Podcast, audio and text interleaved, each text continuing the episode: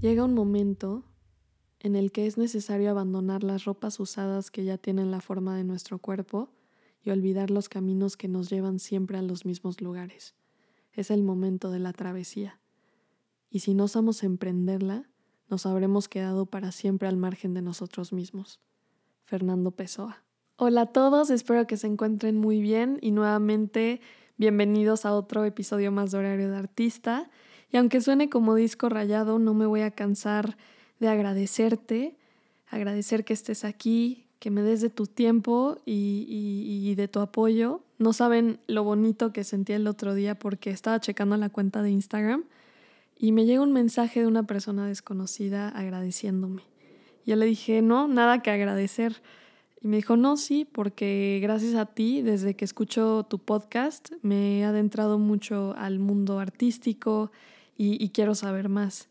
Y eso para mí fue una de las mejores cosas que me ha pasado porque, porque eso quiere decir que ya encontramos un espacio donde podamos hablar de cosas que, que casi no se hablan o no sabemos dónde decirlas.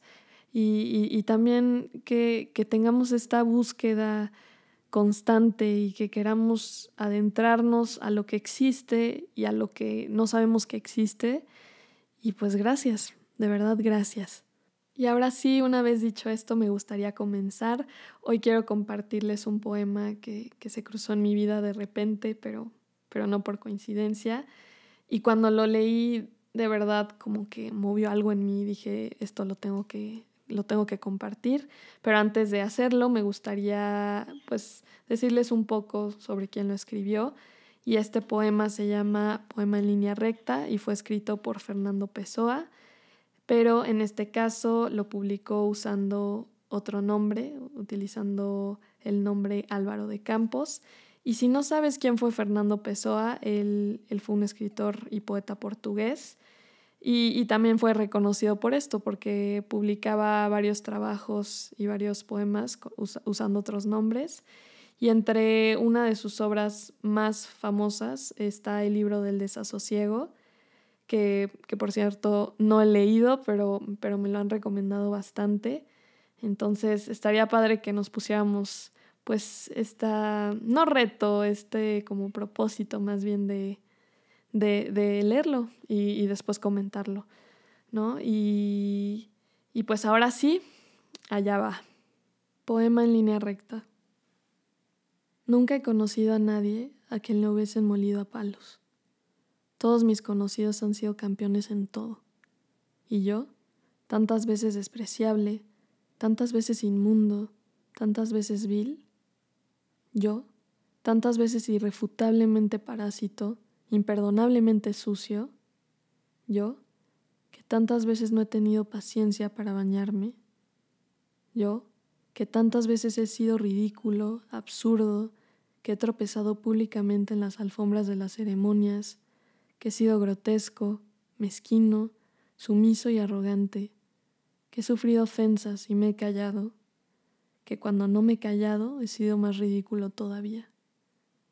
Yo, que les he parecido cómico a las camareras del hotel, yo, que he advertido guiños entre los mozos de carga, yo, que he hecho canalladas financieras y he pedido prestado sin pagar, yo, que a la hora de las bofetadas me agaché fuera del alcance de las bofetadas.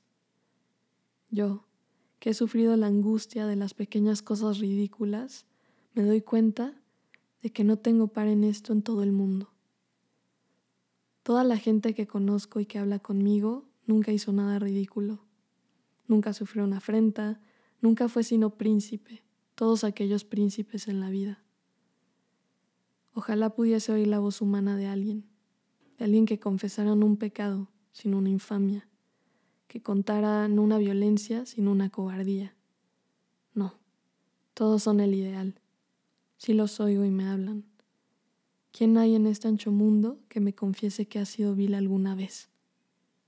Príncipes, hermanos míos, estoy harto de semidioses. ¿Dónde hay gente en el mundo? ¿Seré yo el único ser vil y equivocado de la tierra? Podrán no haberles amado las mujeres, pueden haber sido traicionados, pero ridículos, nunca. Y yo, que he sido ridículo sin que me hayan traicionado, ¿cómo voy a hablar con esos seres superiores míos sin titubear? Yo, que he sido vil, literalmente vil, vil en el sentido mezquino e infame de la vileza. ¿Qué tal? ¿Qué les pareció?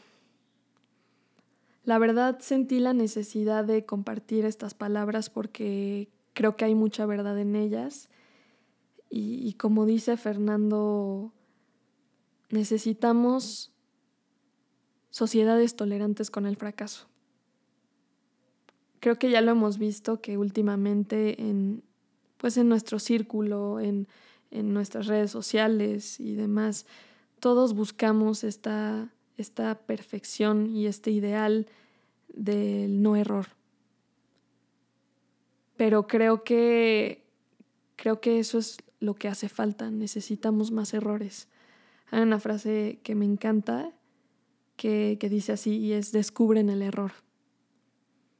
Pero yo me pregunto, ¿cómo vamos a descubrir eso? ¿Cómo vamos a descubrir todo lo que tengamos que descubrir si no aceptamos lo que somos? El ser humano, por ser humano, se caracteriza por equivocarse. Y eso, eso es lo que nos hace crear y, lo que nos hace transformarnos. Y, también, como dice William Faulkner, la naturaleza humana es el único tema que no envejece.